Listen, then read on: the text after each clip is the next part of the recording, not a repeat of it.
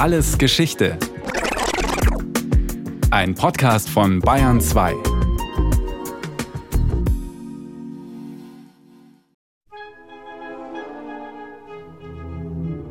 Es ist das Jahr 1734. Im Zuge der Aufklärung schafft Schweden als erster Staat die Folter ab. Kurz darauf folgt Preußen. Nun ziehen langsam alle Staaten nach. Doch das Problem, das damit einhergeht, liegt auf der Hand. Wo sollen ohne Folter Geständnisse eines Verbrechens herkommen? Um einen Beschuldigten zu überführen, braucht man also neue Beweise. Und die sollen ganz im Sinne des Zeitalters der Aufklärung durch rationales Denken und mit Hilfe der Wissenschaften gefunden werden. Daher bedarf es seitdem mehrerer ganz unterschiedlicher Erkenntnisse über einen Tathergang und möglichst vieler belastbarer Indizien. Nur durch sie kann ein nicht geständiger Täter vor Gericht verurteilt werden. Deswegen arbeiten Kriminalisten immer mit Kollegen ganz unterschiedlicher Bereiche zusammen. Axel Mantei vom Landeskriminalamt Bayern. Also grundsätzlich ist es nicht so, wie man es heute bei Filmen wie CSI und ähnlichem sieht, wo einer immer alles macht. Das, was wir tun, ist Teamarbeit hier. Kein Detektivkasten für Kinder, der nicht mit weißem Pulver, einem Pinsel und einer Lupe ausgestattet ist. Die Erkennung von Fingerabdrücken gilt als die Kriminaltechnik schlechthin. Und tatsächlich hat sie sich über mehr als 100 Jahre nahezu unverändert erhalten. Peter Schottenheim, Sachverständiger für Daktyloskopie am LKA Bayern.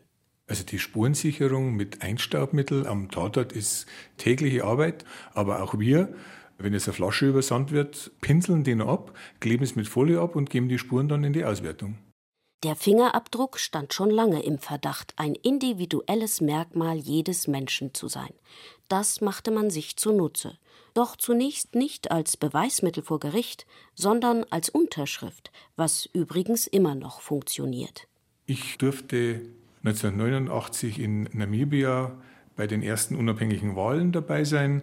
Die Bevölkerung dort musste sich auf ihren Gemeinden in Anführungszeichen registrieren, hat eine Stimmkarte bekommen, hat die mit einem Fingerabdruck quittiert und hat dann, wie sie zur Wahl gegangen ist, bei uns damals in Windhoek, auf dem Wahlzettel die jeweilige Partei angekreuzt und auch mit einem Fingerabdruck quittiert, mit demselben natürlich, das war vorgeschrieben. Ich glaube, es war der rechte Daumen, ich bin mir aber nicht mehr ganz sicher.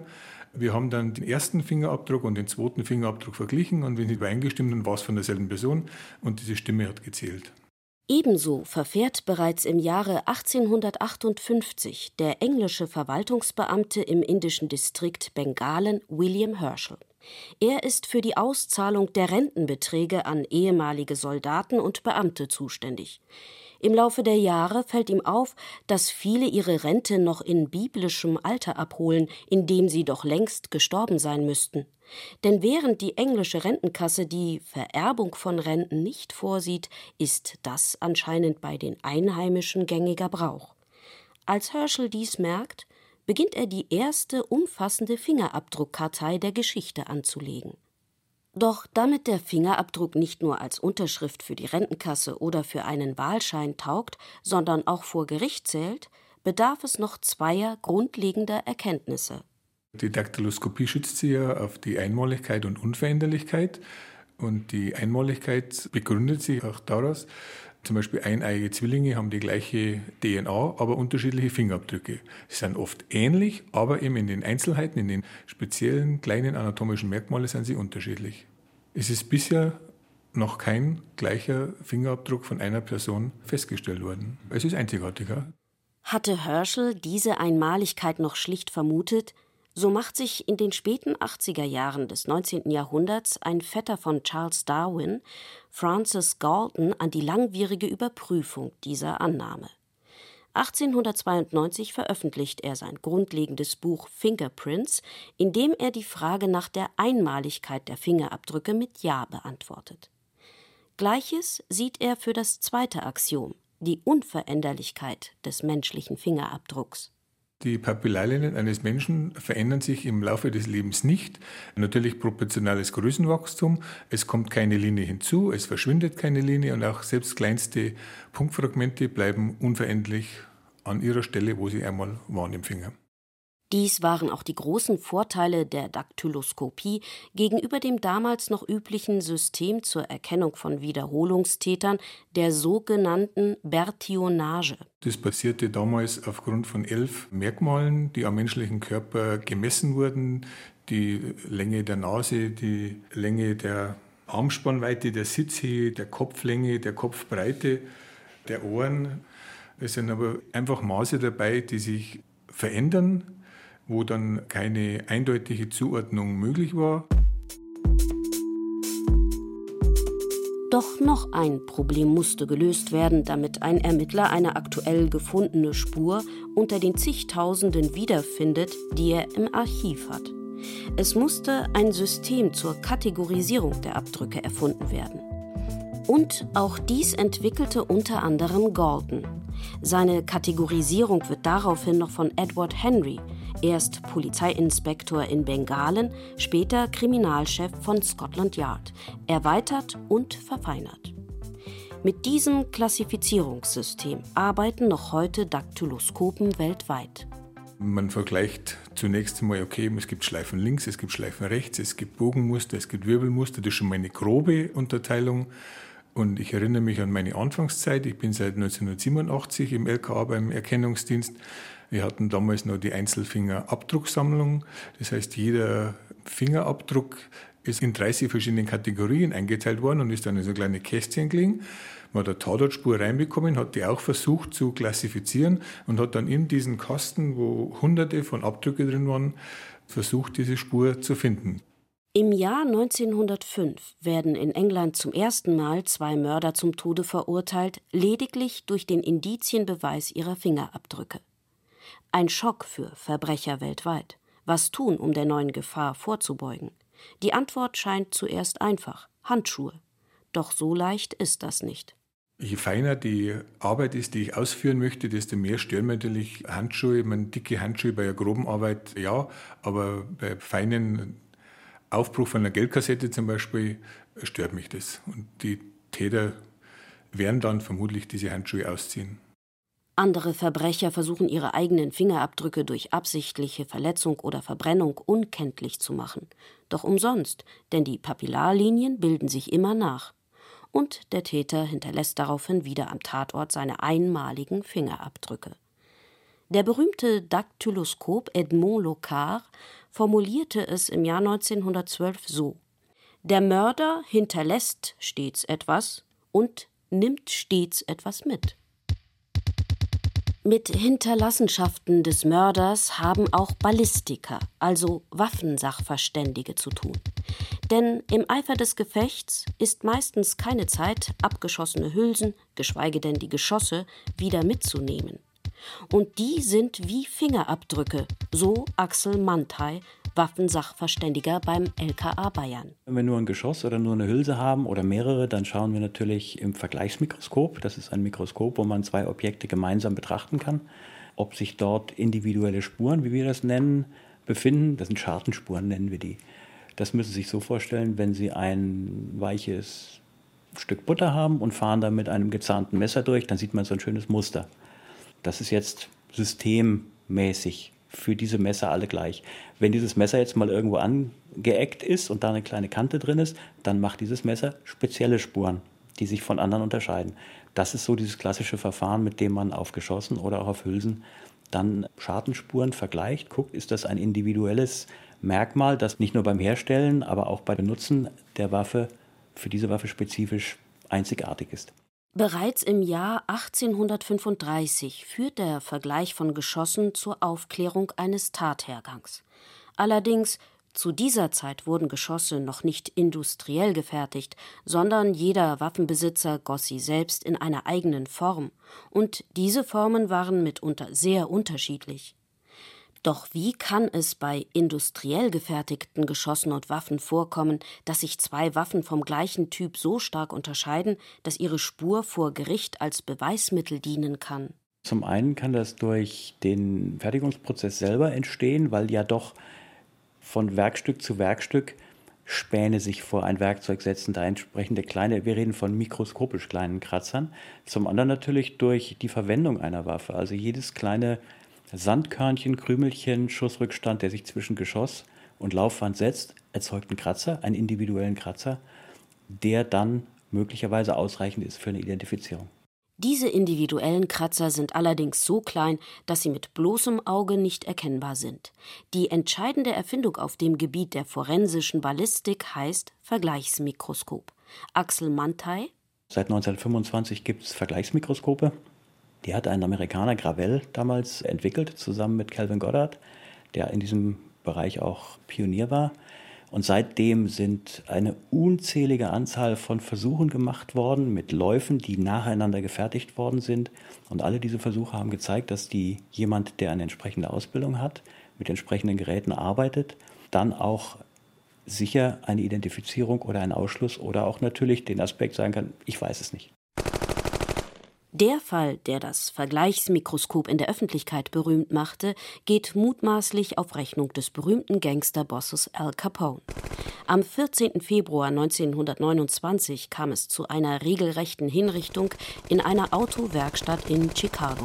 Beim Valentine's Day Massaker damals 1929 sind ja sieben Menschen zu Tode gekommen. Es wurden zwei Maschinenpistolen des Typs Thompson verwendet und diese Waffen denen ist man dann habhaft geworden. Goddard hat die dann identifiziert und hat das dann untersucht und hat das dann auch in wirklich großer Breite durch Fotodokumentation dargestellt und so auch die Geschworenen überzeugt, dass das eine individuelle Spur ist, dass das typisch ist für diese Waffen ist. Man ist dem gefolgt. Das war so eigentlich auch dann der große Durchbruch in der Richtung.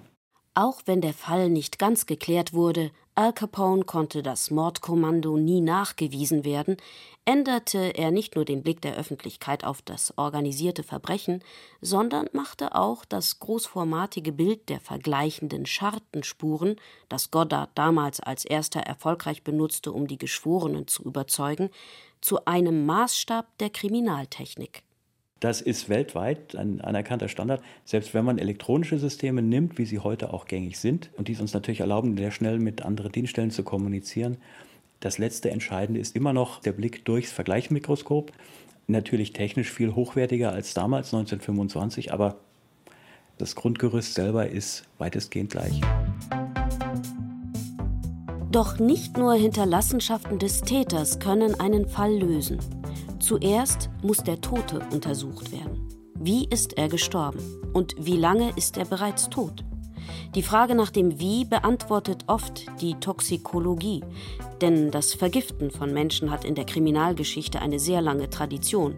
Gift ist oft leicht zu bekommen. Bereits seit der Antike ist zum Beispiel Arsenik sowohl als Heilmittel bekannt als auch als Erbschaftspulver berüchtigt.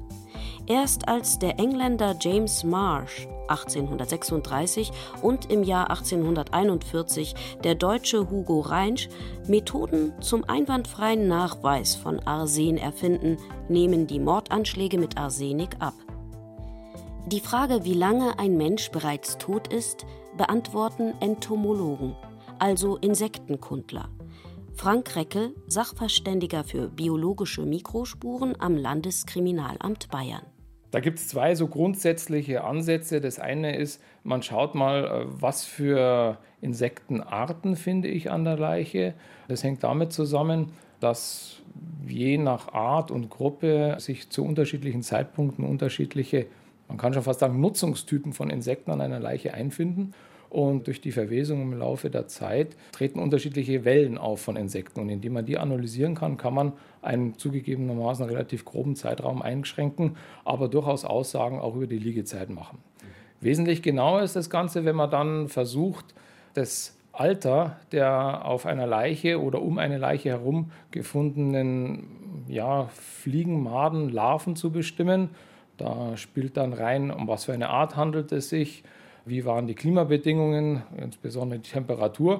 Und wenn man das in der Lage ist, einigermaßen zu rekonstruieren, kann man das Alter bestimmen und damit den Eiablagezeitpunkt berechnen. Und Eiablagezeitpunkt ist gerade bei Schmeißfliegen in der Regel der Todeszeitpunkt oder liegt nahe am Todeszeitpunkt. Es ist Wahnsinn, was die Fliegen imstande sind wahrzunehmen. Also wenn ein geeignetes Medium vorhanden ist, dann sind die innerhalb von Minuten da.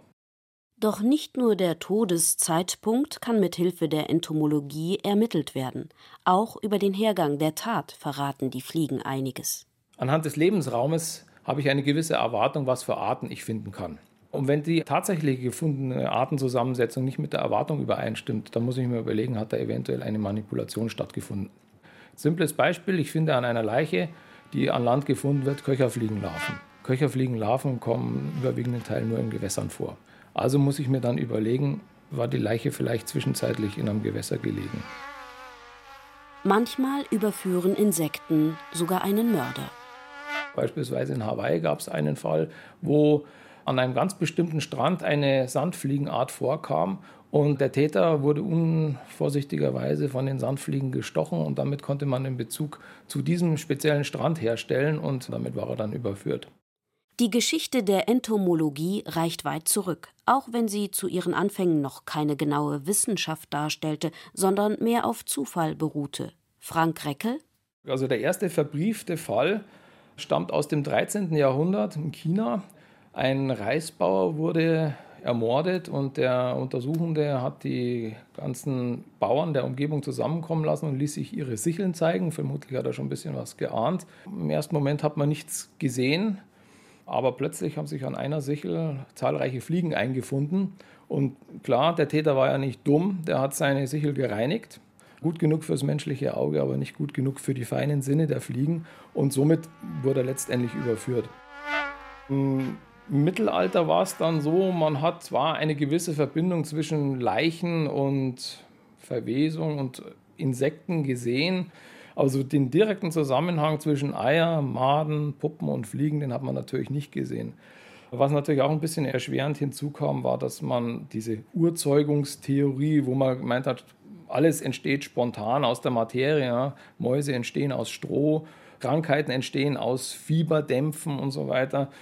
Letztendlich waren es halt dann Mitte, Ende des 19. Jahrhunderts zum einen Herr Bergeret, ein Franzose, und der Herr Reinhardt, beides Mediziner, die das erste Mal angefangen haben mit systematischen Studien. Und dann eben, äh, ich glaube 1894, der Herr Mignon mit seinem, ja, eigentlich Meilenstein, der erstmals wirklich systematisch untersucht hat, welche Insektenarten finden sich auf Leichen ein.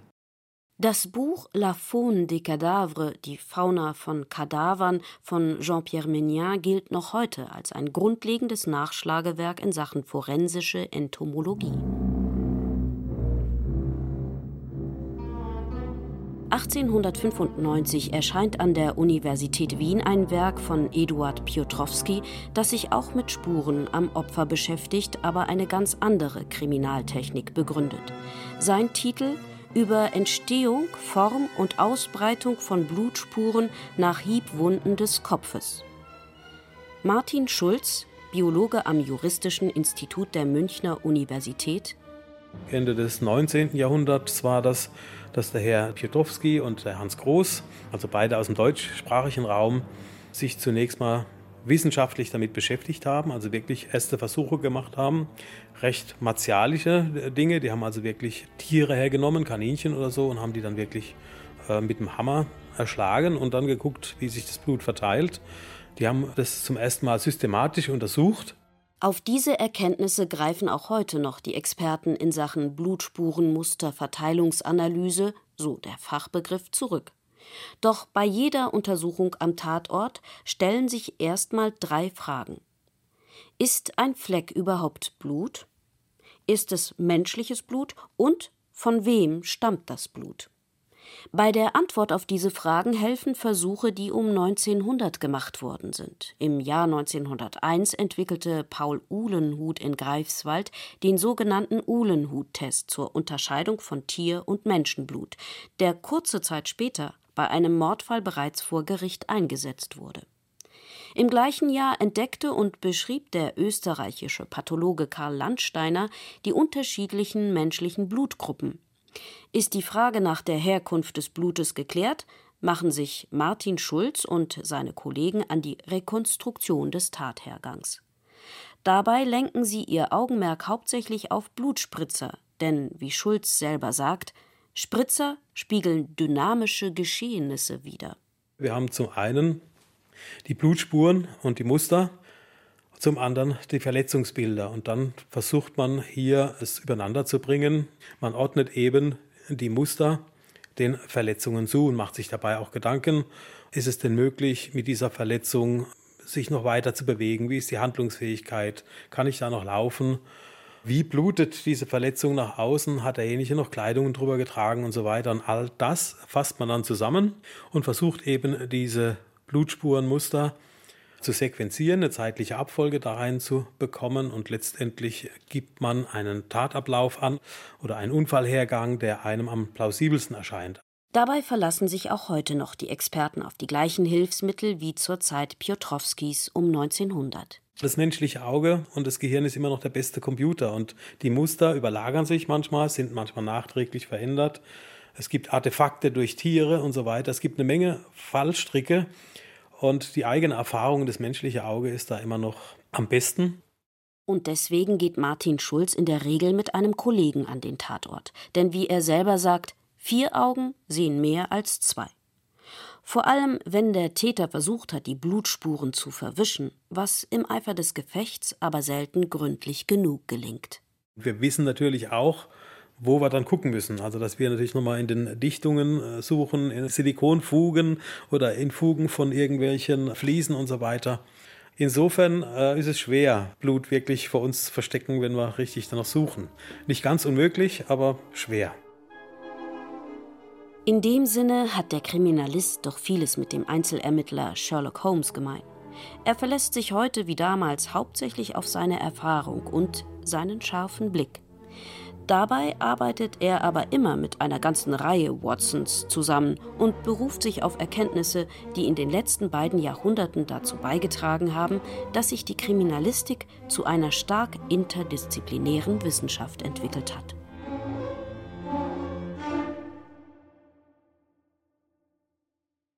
Das war alles Geschichte, History von Radio Wissen aus der Staffel Verbrechen früher. Diesmal mit der Folge Kriminaltechnik von Markus Mähner. Gesprochen hat an Isabel Zilz. In der Technik war Michael Krogmann, Regie Dorit Kreisel, Redaktion Thomas Morawetz. Und von uns gibt's natürlich noch viel mehr. Wenn Sie nichts mehr verpassen wollen, abonnieren Sie den Podcast Alles Geschichte, History von Radio Wissen unter bayern2.de slash allesgeschichte und überall, wo es Podcasts gibt.